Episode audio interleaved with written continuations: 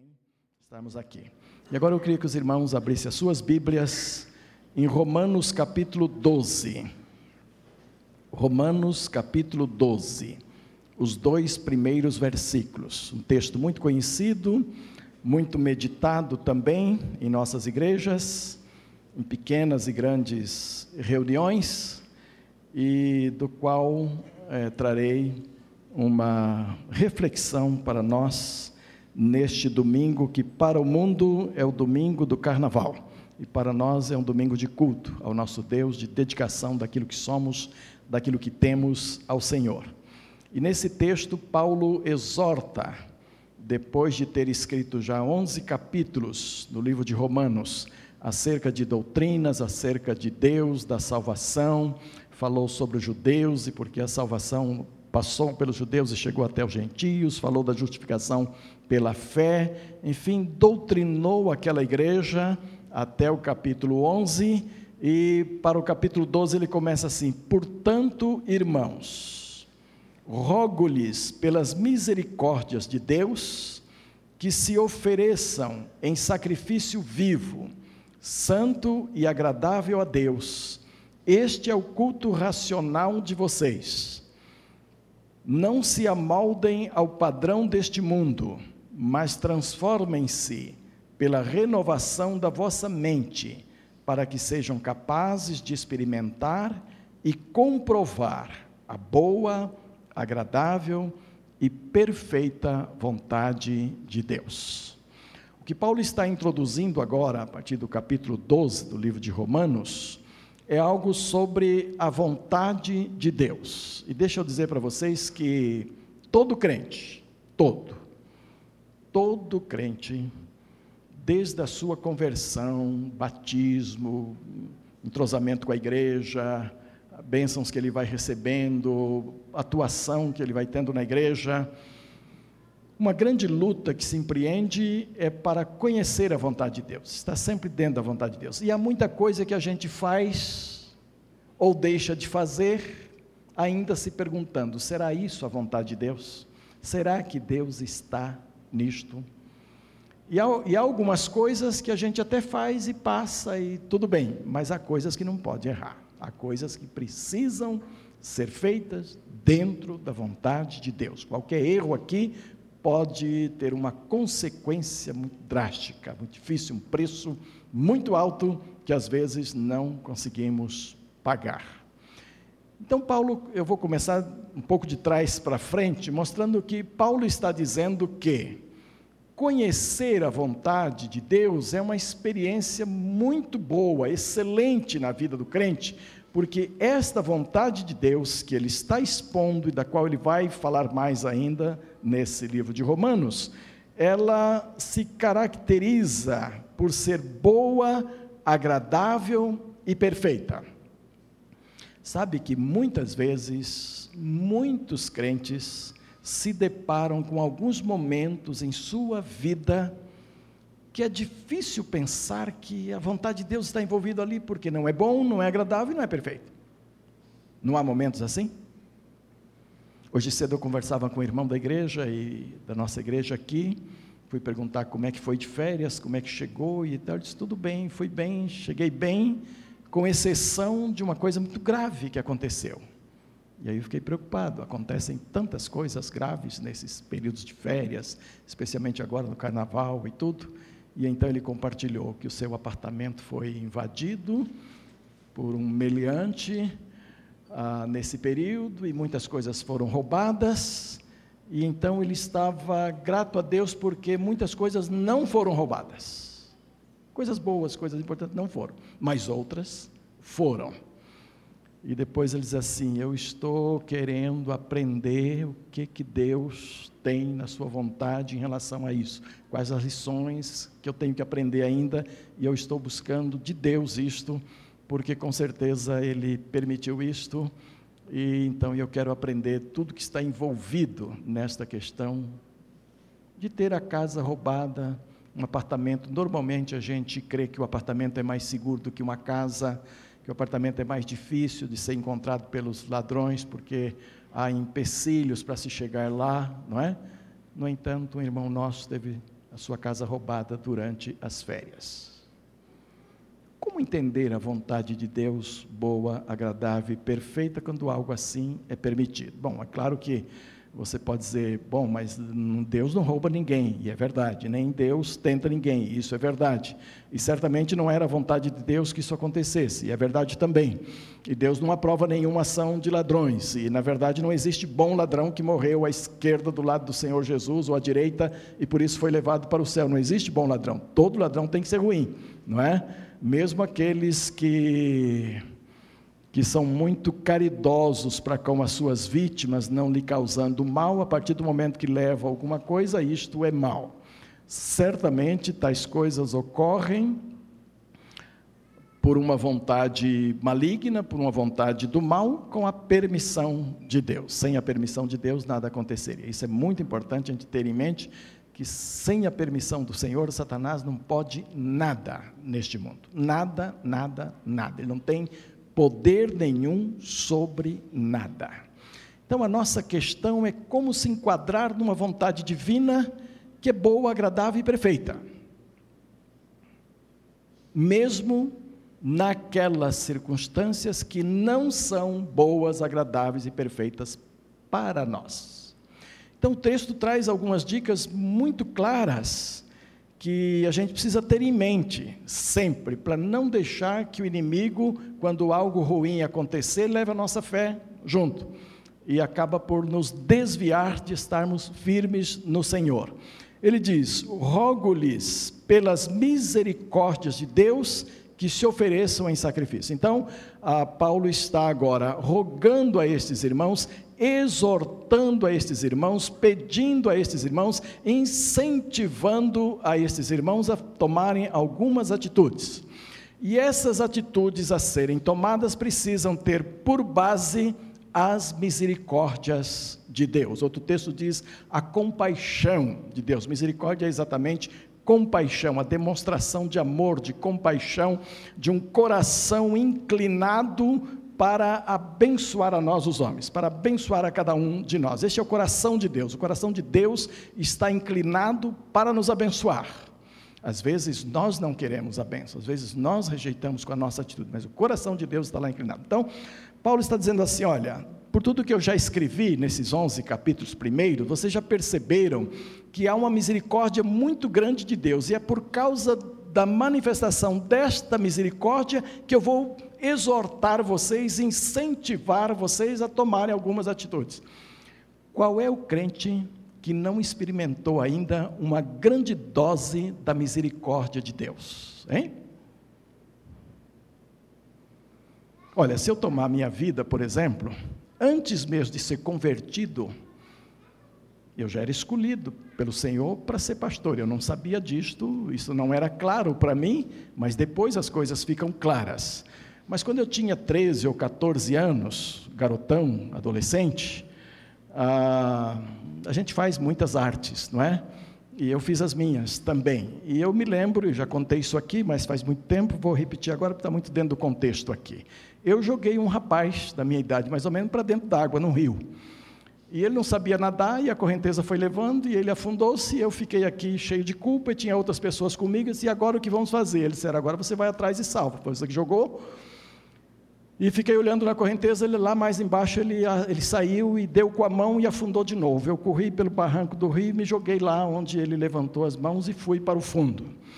Ah, um rapaz bem vivo que tinha ali, com faca e tudo na mão, foi, cortou um bambu muito grande, puxou da moita um bambu e ficou aguardando onde a gente ia aparecer para ele jogar a ponta do bambu para a gente pegar e ele retirar da água. Eu só não morri nessa experiência por causa das misericórdias de Deus. Porque eu não tinha curso nenhum de salvar ninguém, eu não sabia nada sobre isso, eu não sabia como tocar em alguém debaixo d'água nem nada. E quando eu me agarrei a ele, estava no fundo do rio. E ele se abraçou em mim, e esse é o caminho para morrer os dois. E ali eu pedi socorro, misericórdia a Deus.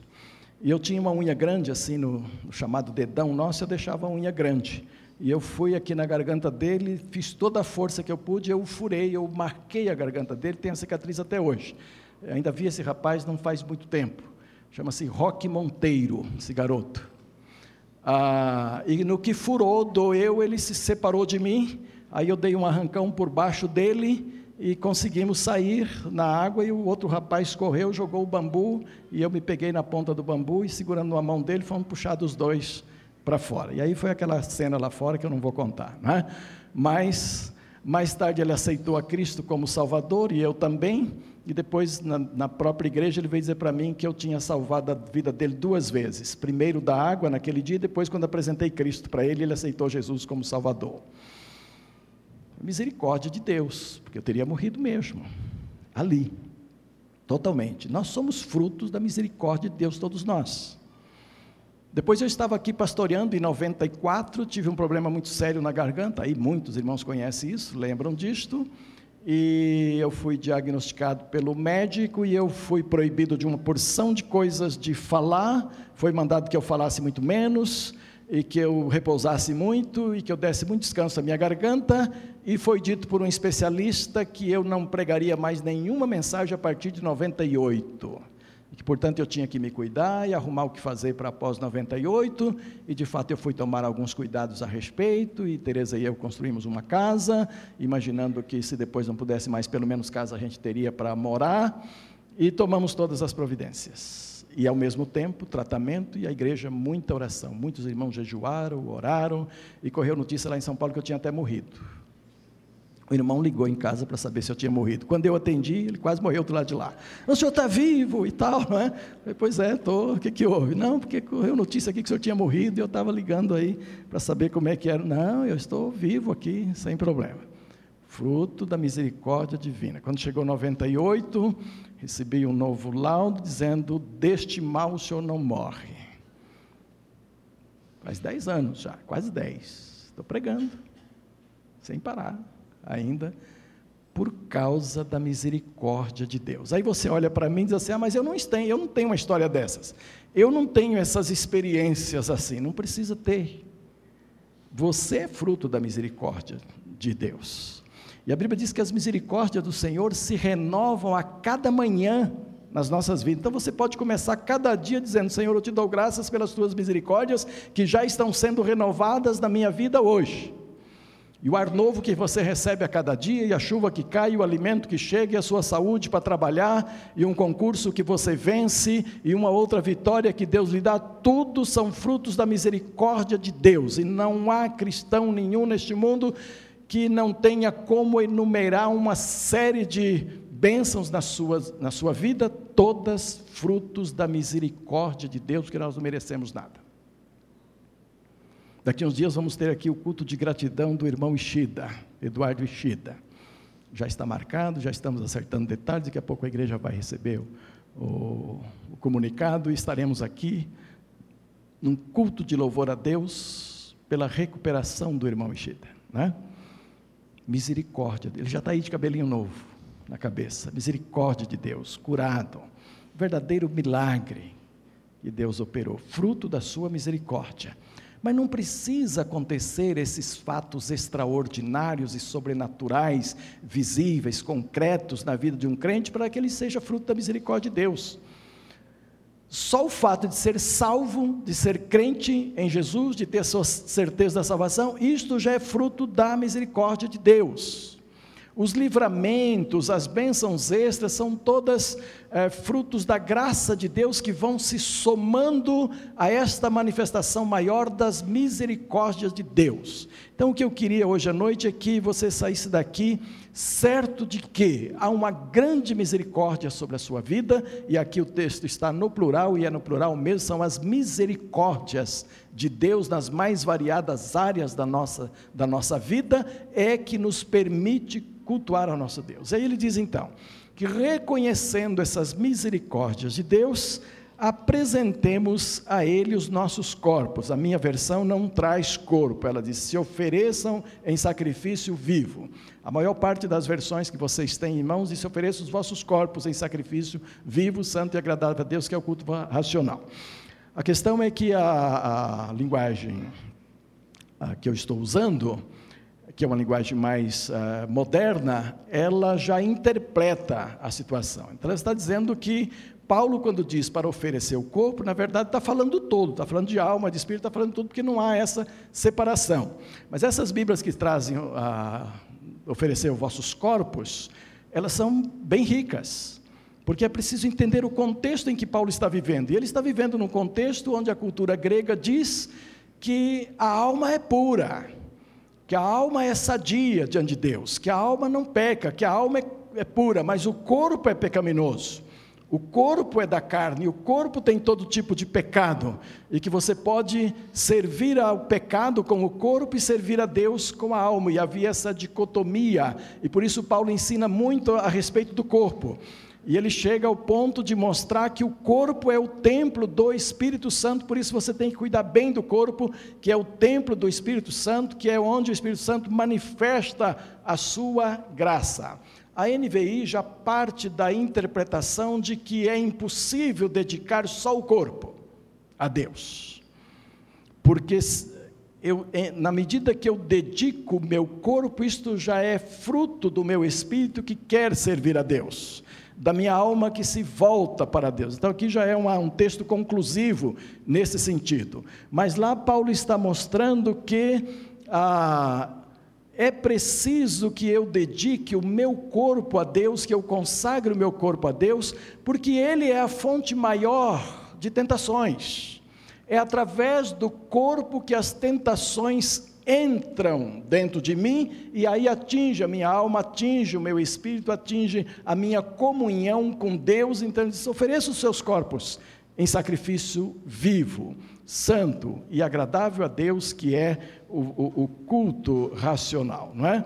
Então, ah, é muito importante esta figura que ele está tomando do Velho Testamento, porque no Velho Testamento se oferecia animais mortos, animais que eram matados no momento da oferta a Deus. E ele está dizendo: ofereça os vossos corpos vivos, em sacrifício vivo, não mortos porque o corpo participa do louvor e adoração juntamente com o espírito e a alma, então o nosso ser inteiro louva ao Senhor.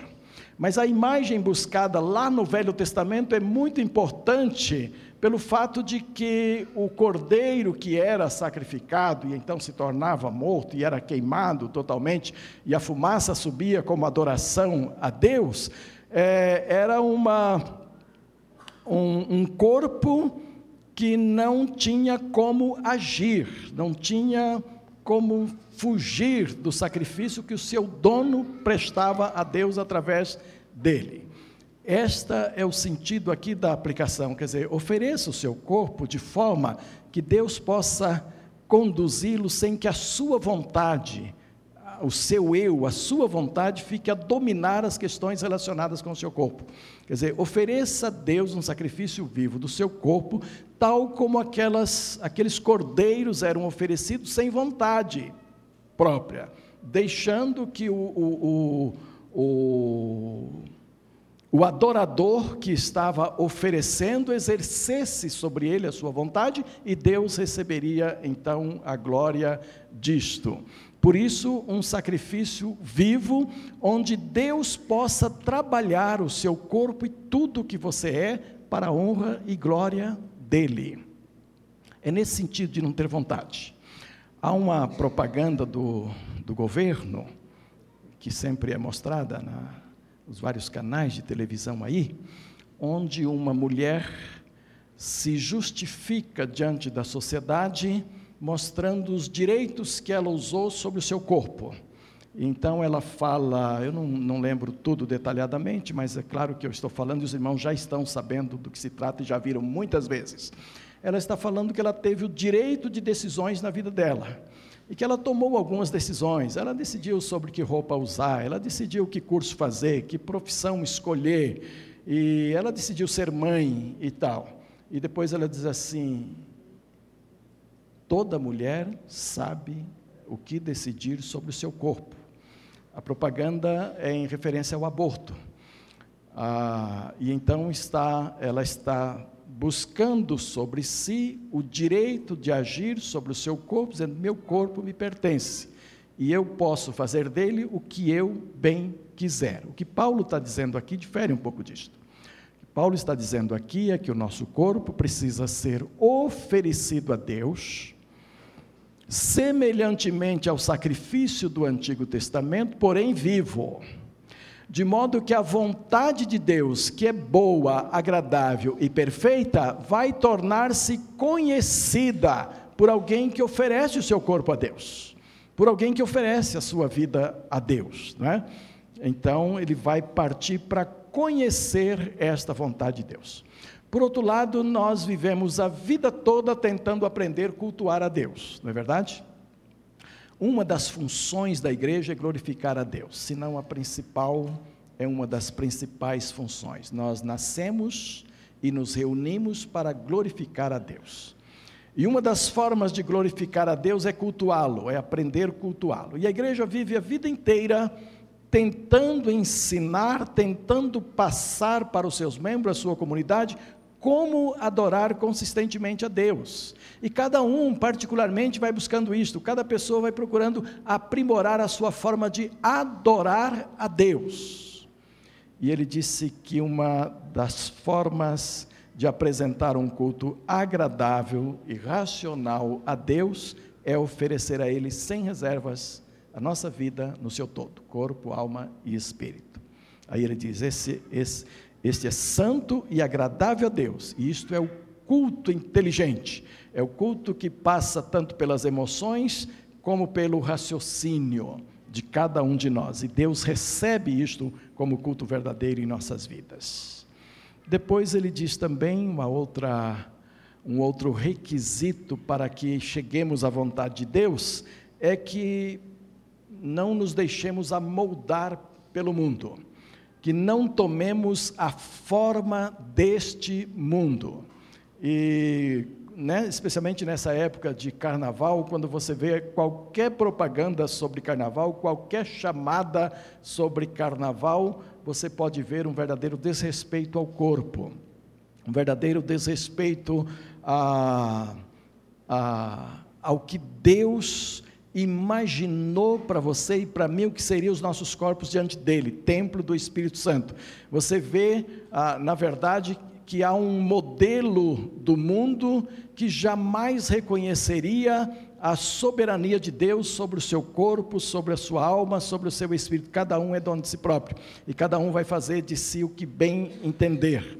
E Paulo está dizendo aqui que se eu quero, e todo crente deve querer, se eu quero conhecer a vontade de Deus, que é boa, agradável e perfeita, eu preciso me permitir ser amoldado por Deus. Isso significa entrar na forma do projeto de Deus para cada um de nós. A Bíblia diz de uma forma muito clara que Deus tem um projeto para nós. Que Deus escreveu um projeto para cada um de nós. E é muito importante que no decorrer da vida a, a gente comece a perceber e entrar dentro do projeto de Deus para cada um de nós. E é possível que no projeto de Deus cada um de nós pode ser muito mais ainda do que somos hoje. Cada um pode realizar muito mais, cada um pode ser muito mais agradável a Deus na medida que ah, comecemos a entender o projeto do Senhor. Só que para entendermos esse projeto é preciso que a gente se amolde à vontade dEle. É preciso que a minha vontade diminua e a vontade dEle cresça na nossa vida, como falou João Batista a respeito de Jesus, que Ele cresça e que eu diminua. Por último, ele está dizendo que o jeito de entrar na forma de Deus e não na forma do mundo é permitir uma transformação da nossa mente para que sejamos capazes de experimentar e comprovar ele está mostrando que o modelo do mundo funciona muito nas emoções, funciona muito nas vontades das pessoas, funciona muito nas vaidades da pessoa e que aquilo que o mundo diz que é correto. Mas do, lado da, da, da, do lado de Deus, olhando as coisas do ponto de vista de Deus, as coisas funcionam na medida que a nossa mente passa a experimentar renovação em Cristo, que vem pelo conhecimento da palavra. e pela vivência com o Senhor Jesus Cristo, sob a direção do Espírito do Senhor, é que nós podemos ter a nossa mente transformada. Sem a nossa mente transformada, você pode ser um, um bom membro de igreja, você pode ser um bom colaborador até com a sua igreja, você pode ter uma presença até muito agradável na igreja. Mas se a sua mente não passar pela transformação que a Bíblia requer, até que vamos nos assemelhando à mente de Cristo, a mente que agrada de fato a Deus, porque o alvo de Deus é transformar cada um de nós à semelhança de Cristo, o Filho primogênito. Enquanto isto não acontecer, podemos até ser ótimas pessoas, excelentes pessoas, mas Deus ainda não tem acesso a trabalhar a nossa mente, a nossa vida tal como Ele planejou.